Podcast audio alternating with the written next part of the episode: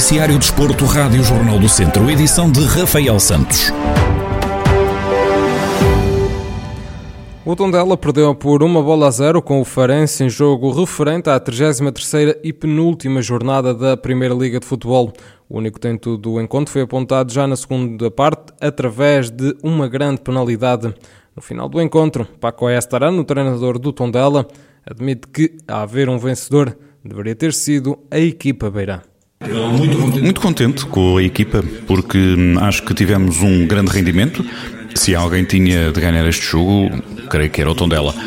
O que pretendíamos era demonstrar que a manutenção não foi um acaso, mas sim fruto do rendimento da equipa.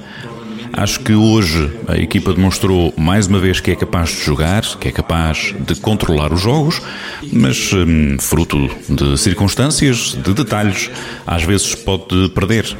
Mas ainda temos mais um jogo e vamos lutar por ele.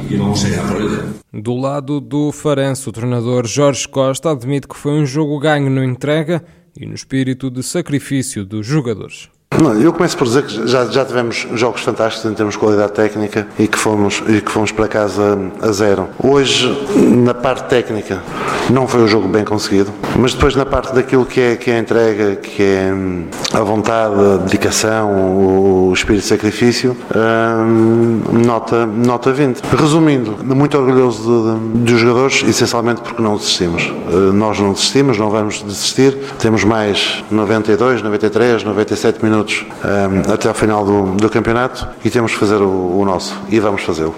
A equipa beira fica no 12 lugar com 36 pontos, enquanto o Farense é 17 classificado com 31 pontos. Na próxima jornada, a última do campeonato, o Tondela joga em casa com o Passos de Ferreira, num encontro que vai contar com adeptos na bancada do estádio João Cardoso. Pela segunda liga, o Académico de Viseu perdeu por 2-1 na deslocação à casa da Oliveirense e desperdiçou nova oportunidade para assegurar a manutenção. O gol da vitória foi apontado através de uma grande penalidade. No final do encontro, Zé Gomes, treinador dos academistas, admite que não mereciam o desfecho deste encontro. Basicamente acho que a primeira parte foi, foi equilibrada, uma equipa também da Oliveirense a procurar, um futebol se calhar mais direto. Eh, e basicamente foi isso. Depois tentámos corrigir algumas coisas ao intervalo, entramos para a segunda parte, a Oliveirense acaba por, por fazer gol, entretanto reagimos muito bem, conseguimos um empate. E penso que acho que, que não merecíamos esta parte final. Eh, eu quero acreditar que, que o João teve, teve num, dia, num dia mau, porque o meu jogador não é um metro, não pode cortar os braços, mas isto vai ser sempre aquela aquela máxima do, do futebol português. Mas independentemente disso, eh, agora é pensar no, no último jogo, vamos para a última jornada e vamos tentar eh, com tudo. Os vizienses dependem apenas de si para assegurar a manutenção. Para isso, precisam de uma vitória no último jogo frente ao Covilhã. O técnico garante que acredita que o Académico vai continuar na segunda liga. Nós temos a contar connosco ir para a última jornada e tentar fazer o nosso, dar o nosso máximo e conquistar os três pontos para, para não estarmos a, a olhar para o resultado do A, do B ou C. E mais uma vez, falou dos adeptos que sem dúvida nenhuma que fazem falta e é de louvar, sejam 10, 15 ou 20, eles vêm, estão connosco, já tiveram outras alturas lá quando nós chegamos ao Fontelo e eu, a mensagem que lhes digo, nós não vamos cair, nós vamos conseguir ficar na segunda liga. Neste momento, o Académico de Viseu está na 13ª posição com 33 pontos, mais dois que o Oliveirense, que tem 31. Na última jornada do campeonato, os academistas recebem o Covilhã num jogo em que a vitória garante a permanência. No futebol distrital, o Ferreira de Aves venceu por 2-1 na recepção ao Rezende e cimentou a liderança da fase de campeão da divisão de honra da Associação de Futebol de Viseu. A equipa comandada por Rui Almeida aproveitou a derrota do Sinfãs na deslocação à casa do Penalva do Castelo. Tiago Santana, treinador adjunto do Ferreira de Aves, assume que é um resultado positivo num encontro que diz ter sido difícil.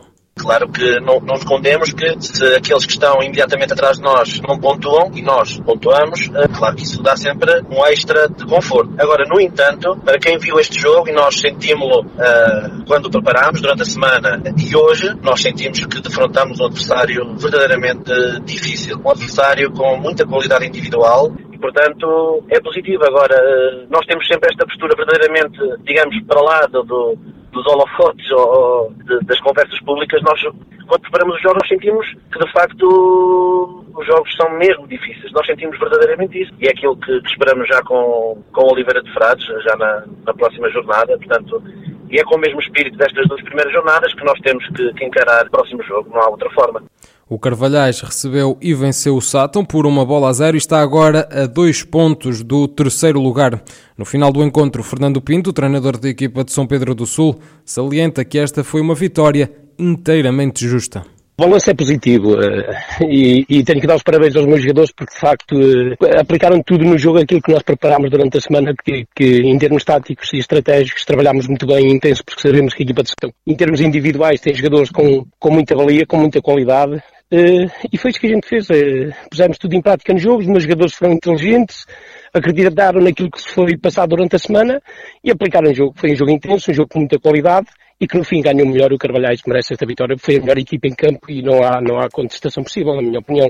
Nos outros jogos da segunda jornada, o Lamelas venceu por duas bolas a uma na deslocação à casa do Oliveira de Frades e por isso mantém-se no segundo lugar a cinco pontos do Ferreira de Aves. E o Penalva do Castelo de vencido o Sinfãs também por 2-1. O Sinfãs que agora está no terceiro lugar a oito pontos do Ferreira de Aves. Contas feitas, então, o Ferreira de Aves lidera com 28 pontos, mais 5 que o Lamelas, que tem 23. Em terceiro está o Sinfãs com 20, seguido do Carvalhais, que está no quarto posto com 18 pontos.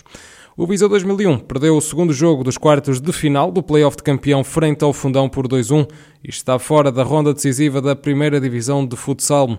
Em declarações exclusivas à Rádio Jornal do Centro, Paulo Fernandes, treinador dos vizienses, admite que este resultado não apaga tudo aquilo que o Viseu 2001 fez ao longo de toda a temporada este resultado não belisca nem de perto nem de longe uh, uh, aquilo que foi uma época, podemos dizer, maravilhosa a todos os níveis, para, para aquilo que, que à partida era apontado ao Viseu 2001 uh, e que nós uh, conseguimos contrariar com muito trabalho, com, com muito querer, com, com uma colaboração que não tenho palavras e tive já a oportunidade de, de dizer aos atletas. Foi uma época uh, maravilhosa e, e agora é, é começar já a preparar a próxima, que tem, tem mesmo que ser assim.